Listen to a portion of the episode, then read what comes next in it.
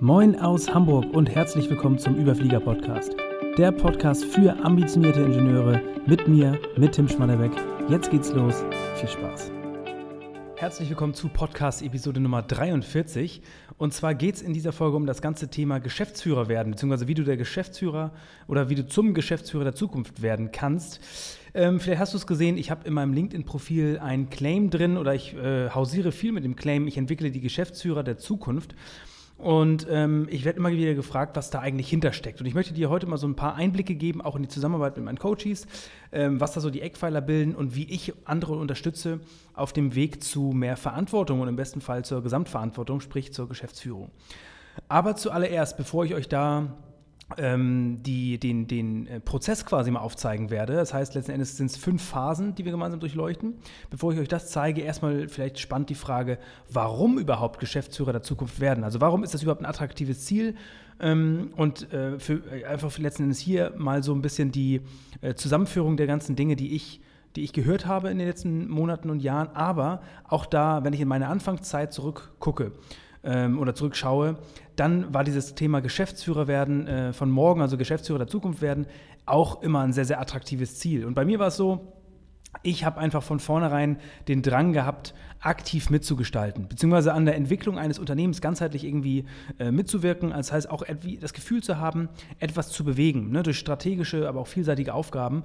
Und deswegen der zweite Punkt war da auch immer für mich diese, diese Selbstbestimmung, also einen abwechslungsreichen Alltag zu haben. Ich persönlich kenne das eben von äh, aus familiärem Hintergrund. Mein Dad, der da eben auch ähm, Geschäftsführer bzw. unternehmerisch tätig ist, immer festgestellt, wie viel Freiräume er hat, wie viel Flexibilität er im Beruf auch hat. Ähm, hat mich immer sehr, sehr ange, äh, ja, sehr gereizt, auch in diese Richtung deswegen vorzustoßen. Aber natürlich auch der Punkt, dass man eben in so einer Rolle mehr Einfluss hat, also auch mehr positiven Einfluss ausüben kann. Man kann seine Rolle als Vorbild viel mehr, ähm, viel mehr ausüben, wirklich, und man kann etwas schaffen, das anderen Menschen irgendwie, das andere Menschen positiv beeinflusst. Also wirklich der, der Drang, so ein Wir-Gefühl, so ein Teamgefüge irgendwie zu schaffen, steckte lange in mir. Höre ich auch immer wieder. Für viele Personen ist das ganz wichtig, also andere zu inspirieren, zu motivieren, ähm, einfach sich zu verbessern, so ihre Potenziale zu entfalten. Aber man muss es auch sagen, der Weg des Geschäftsführers oder hin zum Geschäftsführer ist auf alle Fälle auch der Weg der, des persönlichen Wachstums oder der persönlichen Entwicklung. Also die eigenen Potenziale voll auszuschöpfen, das kann schon Motivation genug sein, einfach beruflich mehr Verantwortung übernehmen zu wollen und ähm, vielleicht, wie gesagt, schon also auch dahin eine Gesamtverantwortung zu übernehmen. Also neue spannende Herausforderungen, kann ich dir garantieren, äh, sind definitiv da wiederzufinden auf dem Weg. Und eins wirst du nicht finden, und das ist Stillstand. Ähm, also wenn du da, also was deine persönliche Entwicklung anbelangt, wenn du dir dieses Ziel steckst, wirklich Geschäftsführer zu werden, ähm, egal in welchem Zeithorizont, wenn du diesen Weg aktiv angehst, dann kann ich dir garantieren, da werden viele spannende Themen auf dich warten und du wirst nicht das äh, Gefühl von Stillstand erleiden. Was natürlich immer auch damit einhergeht, ist natürlich, und das spricht für sich irgendwie auch ein attraktives Einkommen. Also klar, äh, wer Geschäftsführer ist, ist in der Regel auch ähm, äh, an Gewinn beteiligt, hat natürlich ein attraktives Einkommen. Ähm, und für mich war auch immer wichtig, dass das Thema Geld soll eigentlich im Privaten gar keine Rolle spielen. Also ich möchte mir so einen Puffer aufbauen, Freiheitsgrade leben, äh, mir das gestalten können und kaufen können, was ich möchte, mir natürlich auch gewissen Luxus bieten können, auch wenn das nie die große Rolle gespielt hat. Ähm, aber auch das ist natürlich ein wichtiger Grund. Und unterm Strich natürlich, klar, Anerkennung und Wertschätzung geht damit in jedem Fall einher. Ähm, um das subsumieren äh, oder, oder zusammenzufassen, für mich damals ein unglaublich attraktives Ziel in diese Richtung zu gehen. Ich arbeite mit vielen äh, ja, Coaches zusammen, die genau dieses Ziel teilen. Und ähm, wollte ich zum Einstieg hier, Einstieg hier nochmal ganz kurz erwähnen, warum es eigentlich attraktiv sein kann, Geschäftsführer zu werden.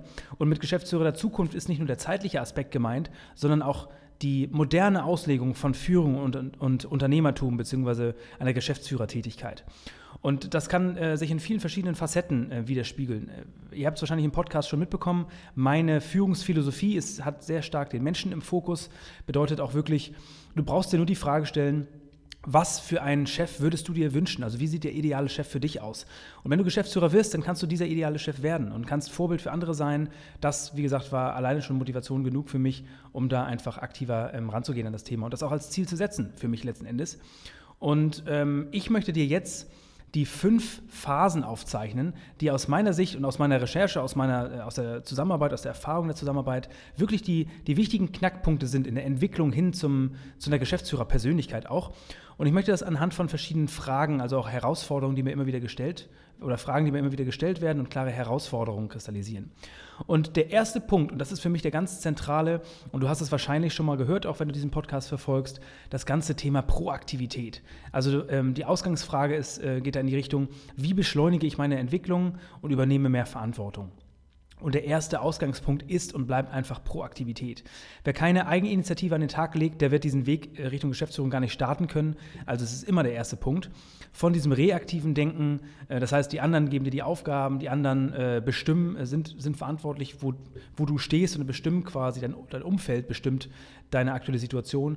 Wenn du noch in dieser Denkweise drin steckst, dann ist es die erste, der erste Schritt für dich, da in diese proaktive Denkweise reinzukommen.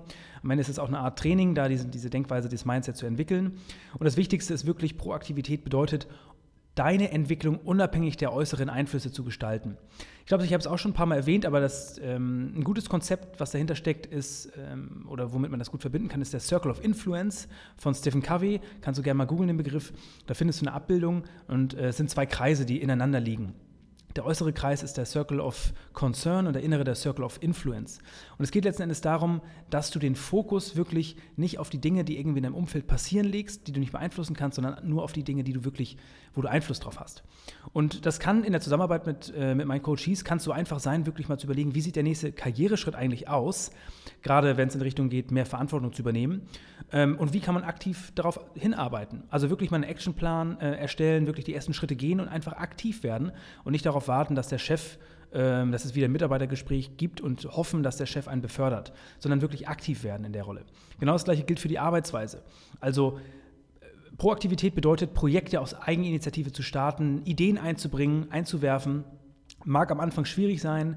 Ähm, Anfang, am Anfang startet man in der Regel mit einer reaktiven äh, Sichtweise da. Aber das kann man üben, das kann man trainieren, da Proaktivität an den Tag zu legen. Und das Letzte natürlich auch sichtbar sein, also aktiv auch alle wichtigen Stakeholder in einem Umfeld zu kontaktieren, richtig zu kommunizieren, da im Austausch zu sein, dass du einfach sichtbar bist. Ganz viele, ganz wichtige Faktoren, ähm, die, die in diesem ersten Baustein mit drinstecken. Und du erkennst es vielleicht, wie gesagt, wenn du den Podcast verfolgt hast, das sind eigentlich die Bestandteile des Überfliegermodells, also des ersten Bausteins, wie du wirklich proaktiv äh, Proaktivität lernen kannst, weil das ist für mich ganz klar der Schlüssel und der erste Schritt auch Richtung Geschäftsführung.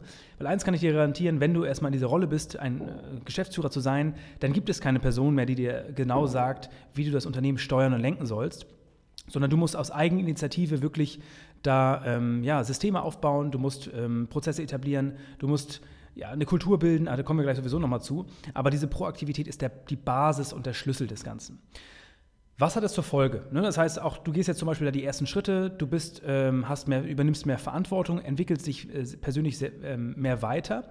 Dann ist es häufig so tatsächlich, wenn du auch nur relativ jung bist, dass du, ähm, ja, mal, dass, dass dieses ganze Thema ähm, souveränes Auftreten wichtiger wird. Bedeutet letzten Endes, ähm, und ich werde immer wieder gefragt, wie gehe ich um mit älteren Mitarbeitern? Wie, wie kann ich respektiert werden mit meiner Verantwortung? Vielleicht sogar schon in der ersten Führungsrolle. Und das ist eine ganz wichtige Frage und ein ganz wichtiges Thema. Das heißt, nach der Proaktivität kommt das souveräne Auftreten. Fängt an tatsächlich bei deinem Erscheinungsbild. Ähm, also dein wirklich dem Auftreten. Wie wirst du wahrgenommen von anderen Leuten? Und das Erscheinungsbild fängt mit der Kleidung an, aber auch genau mit der Körperhaltung und ähm, äh, als, als erster wichtiger Ausgangspunkt. Und ganz, wichtig, ganz witziges Beispiel kannst du dir gerne mal anschauen. Ähm, Google mal nach Jeff Bezos äh, Transformation oder Transformation. Da gibt es ein Bild, wo man ihn sieht, ich glaube 1998 und 2017, glaube ich. Und wenn du dir das anschaust, dann weißt du, was ich meine mit, mit unterschiedlichen Erscheinungsbild. Also ähm, Person damals, Person heute, diese Entwicklung, das ist das, was hinter souveränem Auftreten steht. Das heißt, so eine Präsenz schon äh, auszustrahlen, ist ein ganz wichtiger Faktor. An den Punkten kann man definitiv arbeiten, da kann man sich hinentwickeln.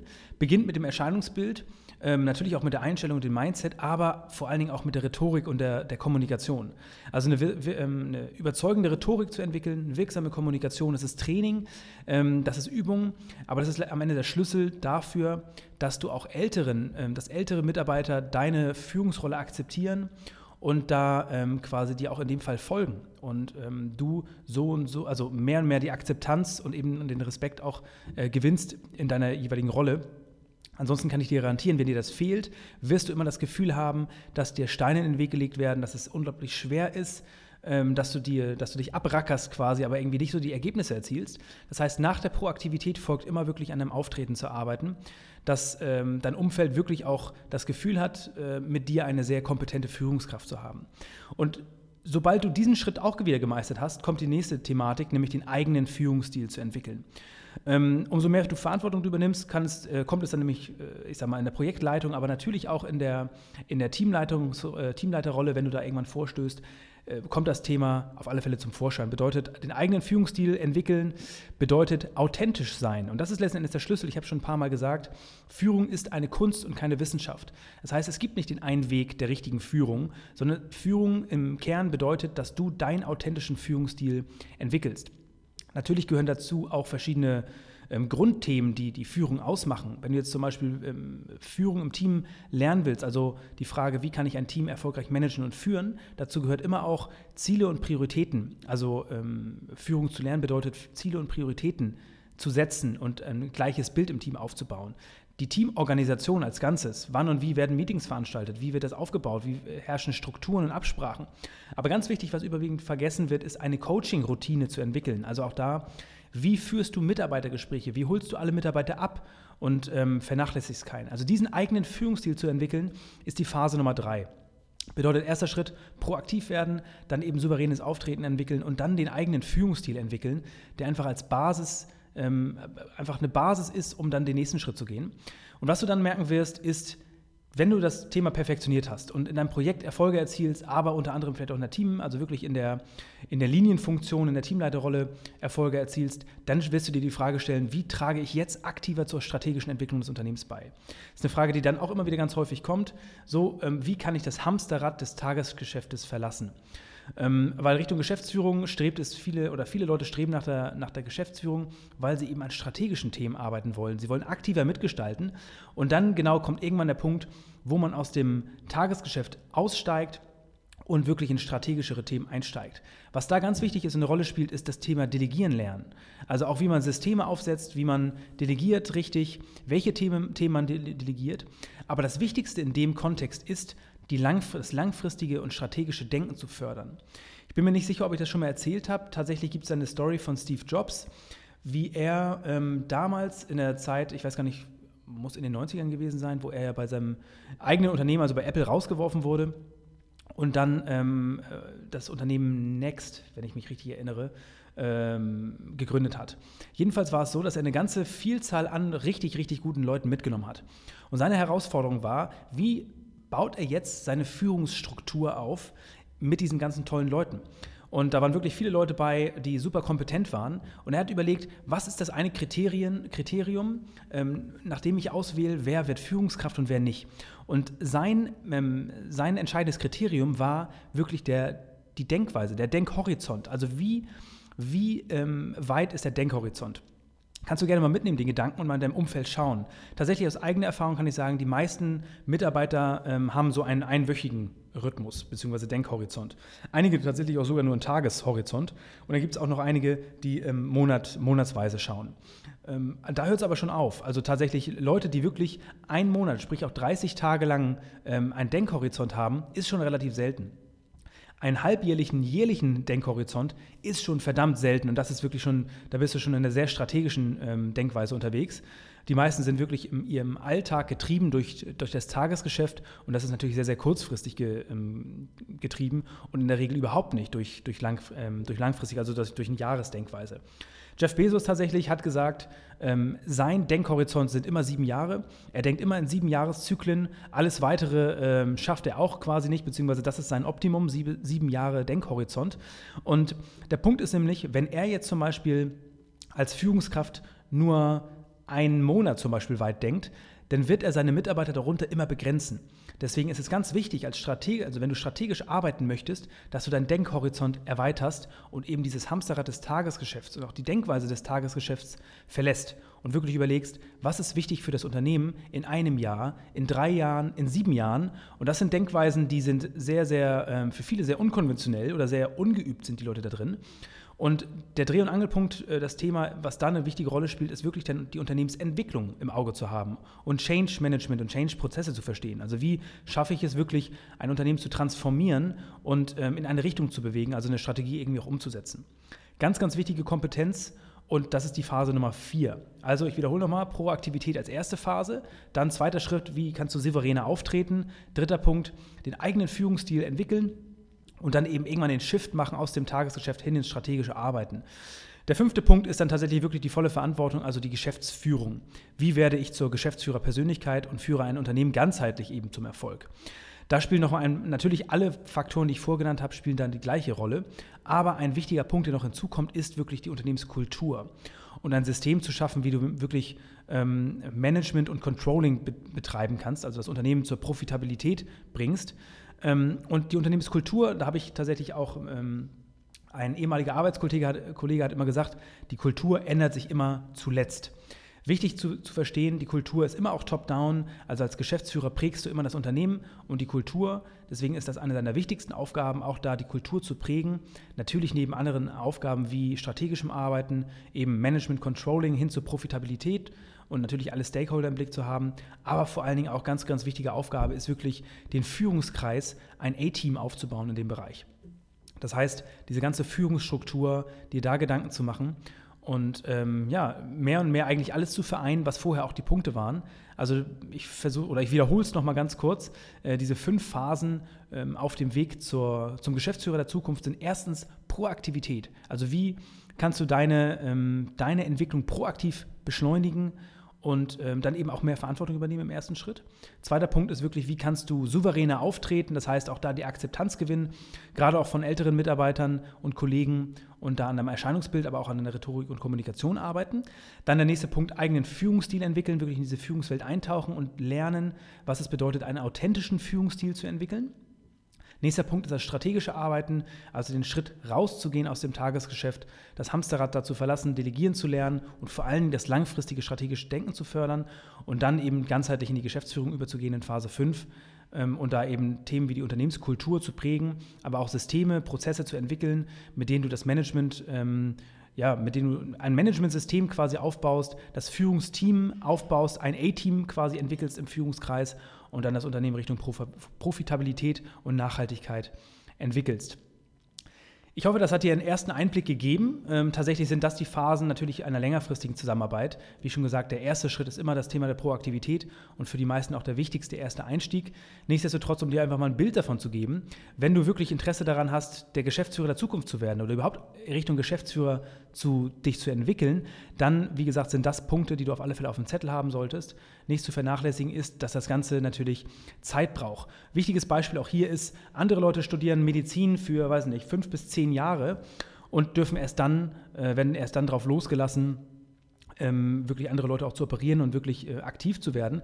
Du kannst das Ganze wirklich auch sehen. Dieser Entwicklungsprozess ist etwas, was du aktiv angehen musst, was Zeit braucht, was wirklich ähm, ja, Zeit braucht, aber unterm Strich eben auch schnell gehen kann. Bedeutet, das braucht keine 30 Jahre, um dahin zu kommen. Das kann tatsächlich auch 10 Jahre brauchen, ähm, wenn du das richtige Umfeld hast und wirklich diese Proaktivität von vornherein an den Tag legst.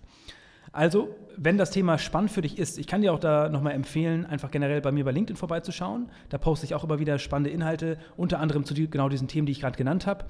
Wenn das Thema äh, spannend für dich ist, dann schreib mir natürlich gerne einfach mal eine Nachricht. Dann können wir da unverbindlich mal ins Gespräch gehen mach mal so ein Analysegespräch und guck mal, wo du gerade stehst, wo deine Herausforderungen und Ziele sind.